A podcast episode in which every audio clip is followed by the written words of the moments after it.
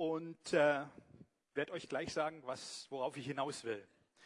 Ähm, obwohl das vielleicht jetzt ein bisschen lehrmäßiger Einstieg wird, geht es mir in erster Linie darum, dass wir am Ende, dass du am Ende vielleicht sagst, hm, diesen Bereich, den, den hab, da habe ich noch gar nicht so richtig drüber nachgedacht. Vielleicht fehlt da etwas und ich kann die Ferien dazu benutzen, mich darauf ein bisschen zu konzentrieren, den Herrn fragen.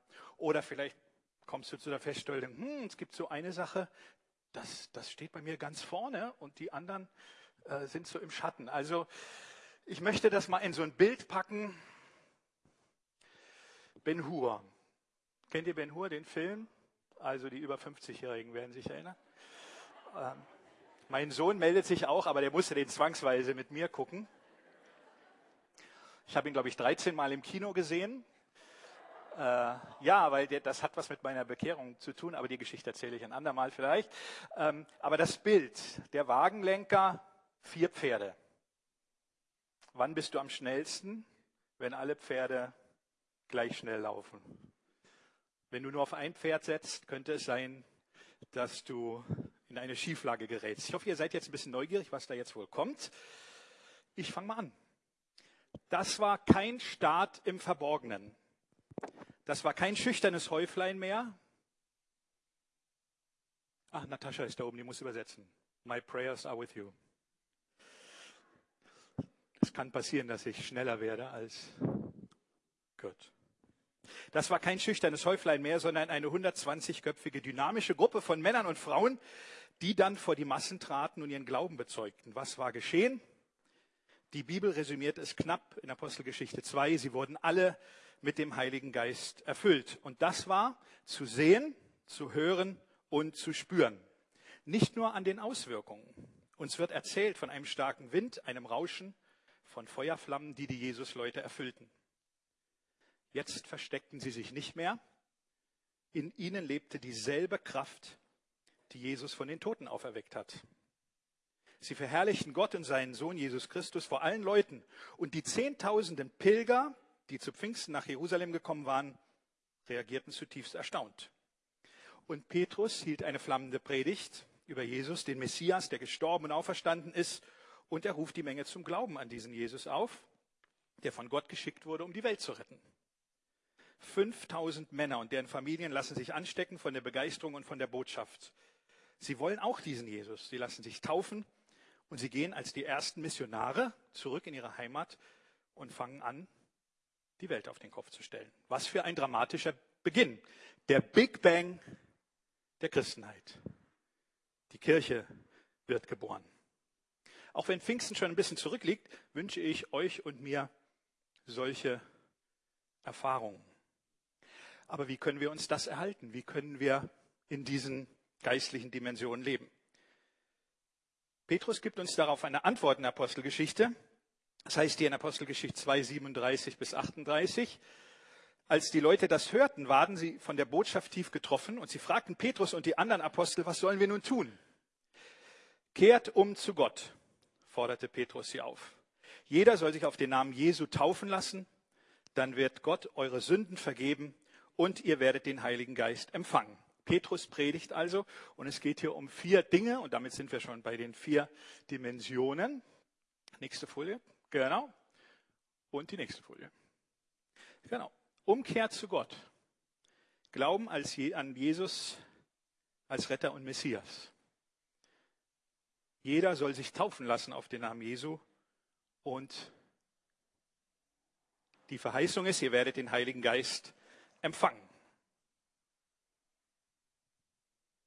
Diese vier Dimensionen machen unser geistliches Leben stabil, nachhaltig, ganzheitlich, authentisch und kraftvoll. Diese vier Dimensionen bedingen sich gegenseitig und sollten sich gegenseitig durchdringen. Ich habe schon gesagt, wenn du nur auf ein Pferd setzt, dann wird das einseitig und unser geistliches Leben kann ungesund werden. Genauso, wenn ich einige dieser Dimensionen oder dieser Aspekte vernachlässige. Und wir sehen hier, kleiner Exkurs, auch sehr schön angedeutet, ich liebe ja trinitarische Bibelstellen, also Bibelstellen, die sich mit der Dreieinigkeit beschäftigen. Hier haben wir das sehr schön. Umkehr zu Gott dem Vater, Glauben an Jesus, den Sohn, Empfangen des Heiligen Geistes. Und die Wassertaufe drückt das aus. Und das erinnert uns daran, was ist bei der Wassertaufe Jesu passiert. Der Himmel öffnet sich, der Vater sagt, dies ist mein geliebter Sohn. Und was passiert dann? Der Heilige Geist kommt auf ihn. Da sind auch diese vier Dinge äh, bildlich angedeutet. Ich verkneife mir jetzt, weil ja auch die Gemeindeleitung hier sitzt, den großen theologischen Vortrag. Und es ist auch nicht so, sozusagen, die Katze ist Maus im Haus, jetzt tanzen die theologischen Mäuse. Ich möchte euch keine Theologie verkaufen, sondern mir geht es um den praktischen Aspekt, dass, du, dass wir vielleicht dem auf die Spur kommen, hm, das ist was, darüber muss ich nachdenken. Und ich möchte, dass diese Dinge in meinem Leben Gestalt gewinnen. Und ich möchte Martin Bühlmann, der zitiert hat, we choose to be radically balanced. Wir haben uns entschlossen, radikal ausgeglichen zu sein. Wir wollen 100 Prozent auf allen Gebieten, aber wir helfen einander, auf allen Gebieten auch zu wachsen. Es bleibt nicht bei dieser einen Bibelstelle. Wir sehen immer wieder, dass das aufleuchtet, zum Beispiel in der Apostelgeschichte, immer dort, wo Menschen eine Entscheidung für Jesus treffen. Zum Beispiel Apostelgeschichte 8, wo der Äthiopier getauft wird, Apostelgeschichte 9 bei Petrus, Apostelgeschichte 10, der Hauptmann Cornelius und selbst in Apostelgeschichte 16 äh, der Gefängniswärter in Philippi, da kommt das immer wieder vor. Ich sage das nur, damit ihr seht, es ist, gibt so was wie einen roten Faden an der Stelle. Und wenn wir uns Jesus anschauen, was ist seine erste Predigt? Kehrt um und glaubt an das Evangelium. Wer ist das Evangelium? Er selbst. Jesus lässt sich taufen. Jesus redet über den Heiligen Geist und empfängt ihn. Also auch da sehen wir das. Ich möchte gerne auch unseren Blick weiten dass diese vier Dimensionen nicht nur was mit deinem einzelnen, unserem einzelnen Leben zu tun haben, sondern wir können das auch in der Christenheit weltweit sehen. Ich weiß, dass jetzt so ein bisschen eine leichte Übersimplifikation kommt, aber ich, wir können entdecken, dass in den großen Konfessionen diese Aspekte unterschiedlich gewichtet werden. Nehmen wir mal den Aspekt der Umkehr. Das beste Beispiel ist der Kirchentag. Wir finden das, was wir als liberales Christentum bezeichnen würden, in Anführungsstrichen. Ähm, ich sage das in Anführungsstrichen, weil das auch kein monolithischer Block ist. Aber worum geht es zum Beispiel beim Kirchentag? Um welche Themen geht es? Wir müssen umdenken. Es kann so nicht weitergehen. Und die Kirchen interpretieren das natürlich von Gott her. Da ist das Thema die Schöpfung. Wie können wir die Schöpfung bewahren? Was ist sozusagen, was ist die gesellschaftliche Umkehr? Was muss da passieren? Wo müssen wir Buße tun? Und das Wort Buße oder Umkehr hat zwei Aspekte in der Bibel. Im Hebräischen, im Alten Testament ist es tatsächlich der Akt, sich umzudrehen, so wie Peter und ich das heute vorgemacht haben. Wir haben uns zwar jetzt 360 Grad umgedreht, ne? und da merke ich schon, gut, dass das Kinderlieder sind, weil der Kreislauf im Sommer, ne? ja. Aber das Wort Umkehr heißt, ich stehe so und gehe um. Ich drehe mich buchstäblich um. Da ist der physische Aspekt, spielt da eine große Rolle der verlorene Sohn, der sitzt bei den Schweinen, er muss aufstehen, er muss zurückgehen. Das ist äh, Umkehr. Im Griechischen heißt es umdenken, anderen Sinnes werden. Und diese beiden Aspekte gehören in der Bibel zusammen. Ich muss mein Denken ändern und ich muss mein Handeln ändern. Und das wird bildlich, kann man das sehen, in Gruppen, die eher sagen, es geht hier im Christentum um soziale Gerechtigkeit. Es wird vom Reich Gottes geredet, gesellschaftliche Herausforderungen meistern. Und vielleicht müssen wir Evangelikale zweierlei umkehren. Also ich komme ja aus der Landeskirche. Und ich muss umkehren, weil ich lange Zeit darauf runtergeschaut habe. Die haben ja gar keinen richtigen Glauben. Sind die überhaupt bekehrt? Aber ich kann was von denen lernen. Vielleicht kann ich aufhören, auf die runterzuschauen und zu sagen, vielleicht sitzt du heute hier als junger Mensch und denkst, ja, eigentlich interessieren mich diese Themen. Vielleicht gibt Gott dir dann eine Berufung, dich da zu engagieren. Flüchtlinge. Was auch immer. Das heißt ja nicht, dass wir alle dieselbe Meinung haben oder dass wir darüber diskutieren muss, gibt es jetzt den Klimawandel oder nicht. Darum geht es überhaupt nicht. Es geht mir darum, dass du dich vielleicht fragst, Gott, Hast du da, ist da was, was ich in meinem Denken ändern muss, weil ich ja deine Gedanken denken soll? Was ist deine Ansicht dazu? Hier sitzen zwei Leute, die habe ich hier so schön im Blickwinkel, die sind politisch engagiert. Ist das eine Berufung für euch? Hallo? Ja, ne? Im Moment nicht, ihr habt Ferien, ist auch völlig okay. Aber ihr macht das ja, weil ihr innerlich spürt, ich muss da was tun. Ich möchte da was tun. Ja, gut so. Und wir sollten dafür beten. Wie gesagt, aber wir sehen eben auch, und das dürfen wir auch nicht vergessen, natürlich sitzen dann Menschen dort, die nur auf dieses Pferd setzen und sagen, das ist das Einzige, worum es im Christentum geht. Würde ich sagen, nein, das ist zu einseitig, aber es ist wichtig. Der Aspekt des Glaubens, das sind wir. Den finden wir eher in unseren freikirchlichen evangelikalen Lager, wo es um, eher um die persönliche Bekehrung, um die persönliche Moral, um die persönliche, um die Innenwelt geht. Bei den einen geht es um die Umwelt, hier geht es um die Innenwelt. Der Fehler ist, wenn wir das gegeneinander ausspielen. Sagen, das eine ist wichtiger als das andere. Das kann sich gegenseitig bedingen. Wichtige Aspekte. Die Innenwelt, wie sieht es hier drin aus, und die Lehre. Unser Glaube beruht auf einem Bekenntnis. Sie sind wichtig, aber wenn ich nur eins betone, kann es leicht Schlagseite geben. Und es ist wichtig, weil man jetzt zu allen diesen vier Punkten lange Seminare wertvoller anbieten könnte, will ich dazu nur ein, zwei Sätze sagen. Entscheidend ist, dass wir als Christen eben nicht primär an eine Lehre glauben, an Lehrsätze oder Ideen oder wir glauben an unseren Glauben, sondern wir glauben an eine Person. Wir vertrauen uns einer Person an. Wir glauben einer Person, ihrem Wesen, ihrem Wirken, die Worte und die Werke. Und vielleicht ist das heute Morgen dein Anspruch. Vielleicht wird Gott heute Morgen, wenn wir nachher noch eine Zeit vor Gott haben, mit dir darüber reden. Hast du dir Gedanken darüber gemacht? Wer ist Jesus? Welcher Aspekt an seinem Wesen fordert mich heraus oder möchte ich entdecken? Und wie gesagt, wir vertrauen einer Person, einem realen Wesen. Unser Glaube beruht darauf, auf etwas, was historisch passiert ist.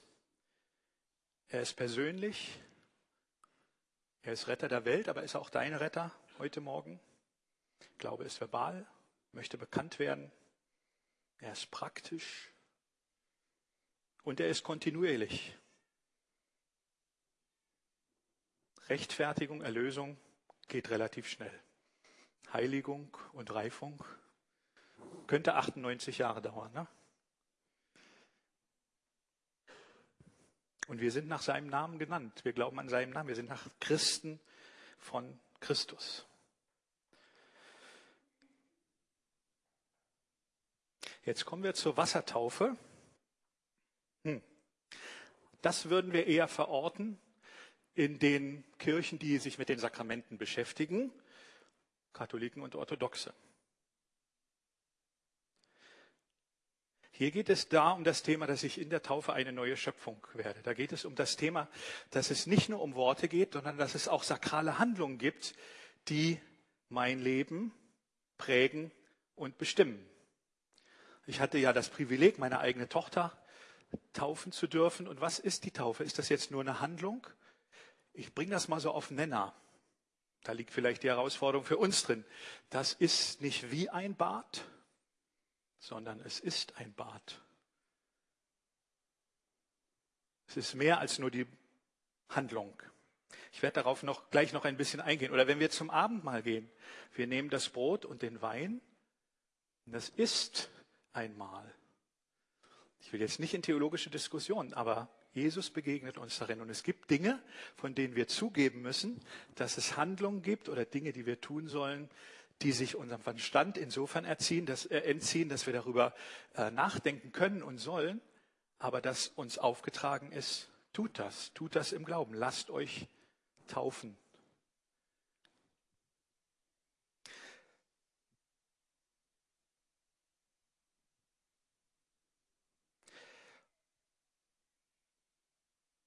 Klar, beim Geistempfang ist das klar, wo wir das verorten. Das sind die Pfingstler und die Charismatiker.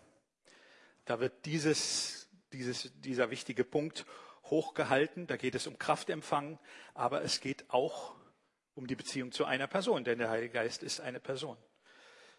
Der ist keine anonyme Macht, der man ausgeliefert wäre, wenn man sich hier nur irgendwie öffnet.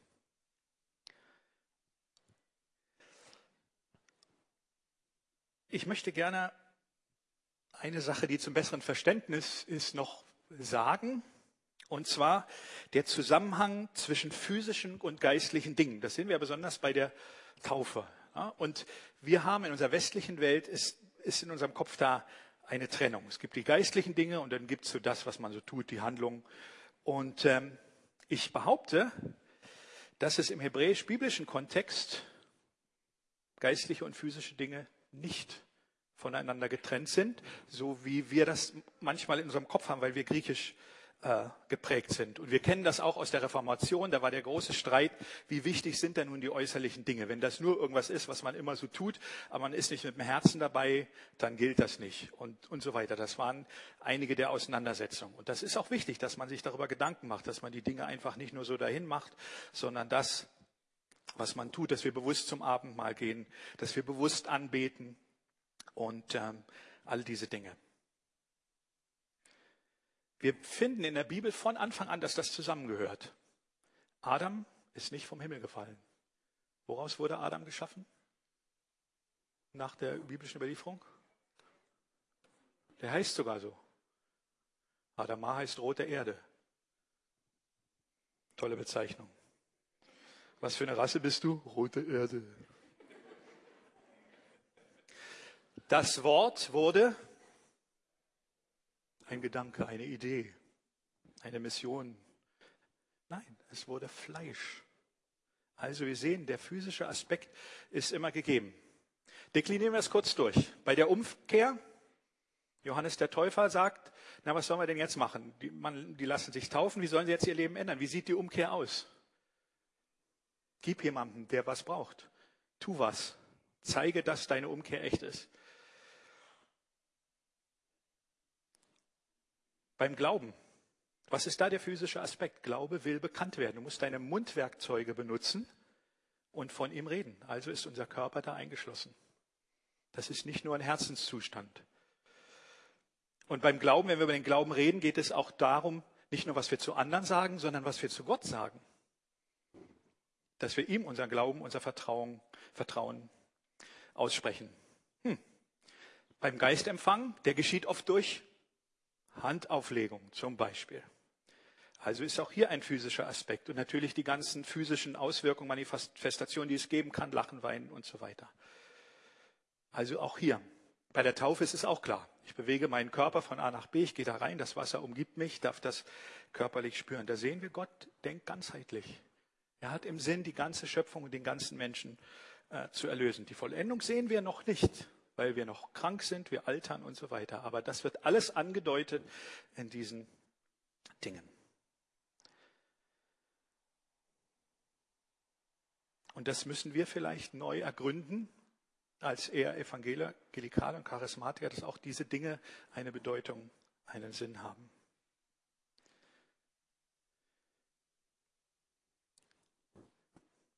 Ich möchte gerne, dass wir innehalten und ihr werdet überrascht sein, ich bin am Ende. Und genau darüber nachdenken. Sind das Bereiche, wo Gott zu dir sprechen möchte? Ist das etwas, wo du sagst, hm, ja, ich habe jetzt verstanden, das sind so vier Bereiche, vier Dimensionen, die, mit denen Gott mich stark machen will, die auch Grundlagen sind, sonst hätte Petrus das vielleicht nicht so deutlich formuliert und die seine Zeitgenossen aufgefordert. Das ist die Aufforderung, an uns heute Morgen, an die Gesellschaft heute Morgen. Wie reden wir im 21. Jahrhundert von Gott? Und wenn du dir diese vier Bereiche anguckst und du mit Leuten redest über den Glauben, zum Beispiel über das Christentum, kannst du da ansetzen. Denn ich behaupte, irgendwo hat jeder schon in seiner Biografie positive oder negative Erfahrungen damit gemacht. Wir waren gestern auf einer Geburtstagsfeier von unseren Nachbarn und äh, die Tochter, äh, die Luzi, ist immer mit unserer Elisabeth hier zum TGK gekommen und hat uns auch gesagt, ihr habt mich zu Gott gebracht und so schönste Kompliment, was man bekommen kann. Und äh, als dann Abschluss vom TGK war, hat diese Familie, die, ich würde jetzt mal behaupten, die einen Glauben hat, aber nicht gläubig in unserem Sinne ist, ähm, die haben 24 Leute zu diesem Gottesdienst angeschleppt. Die saßen da alle da hinten.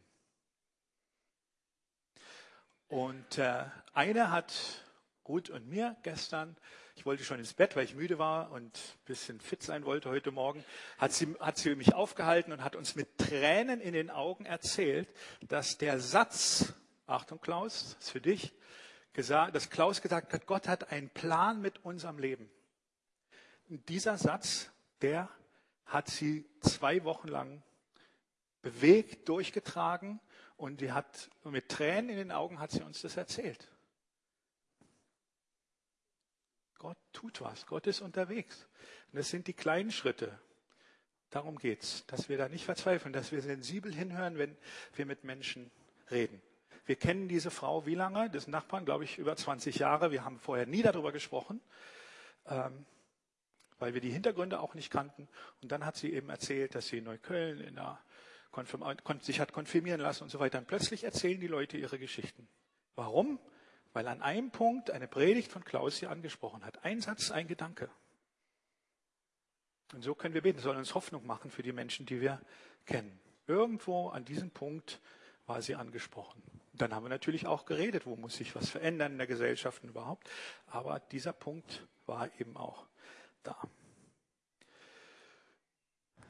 Wir werden gleich eine Zeit der Stille haben, wo wir das nochmal bedenken können, wo wir, du für dich nochmal das klarkriegen kannst. Und wenn jetzt mehr Fragen als Antworten sind, ist das auch okay. Das läuft dann über Lernen durch Irritation.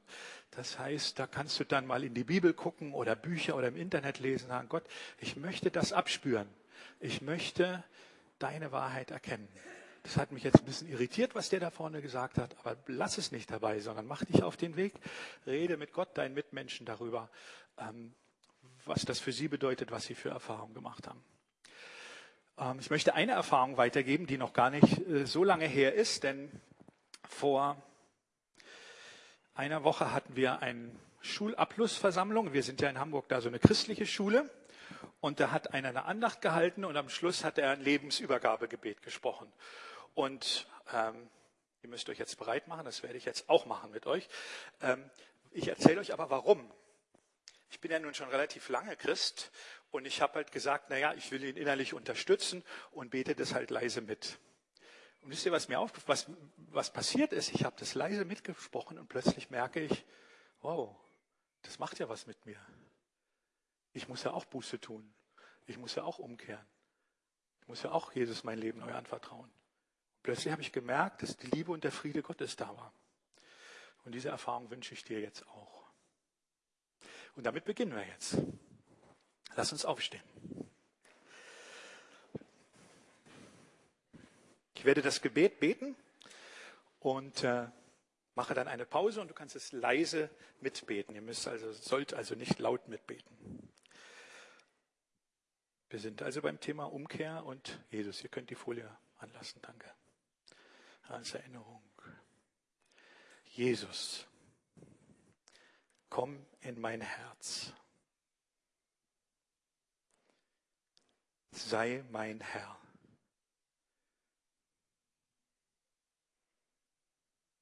Vergib mir meine Sünden. Reinige mich.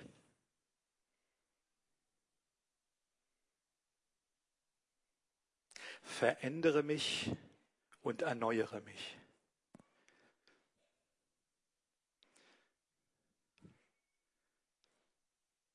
Jesus, ich glaube, dass du für mich gestorben bist.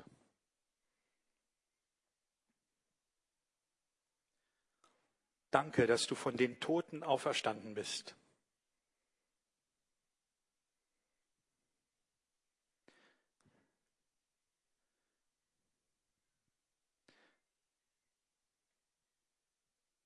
hilf mir für dich zu leben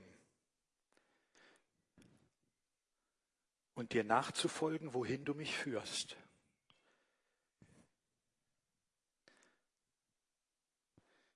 Ich danke dir, dass mir jetzt vergeben ist.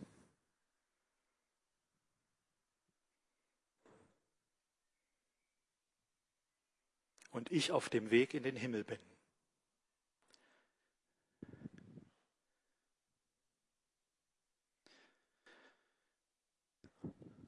Im Namen Jesu. Amen. Ihr dürft euch setzen.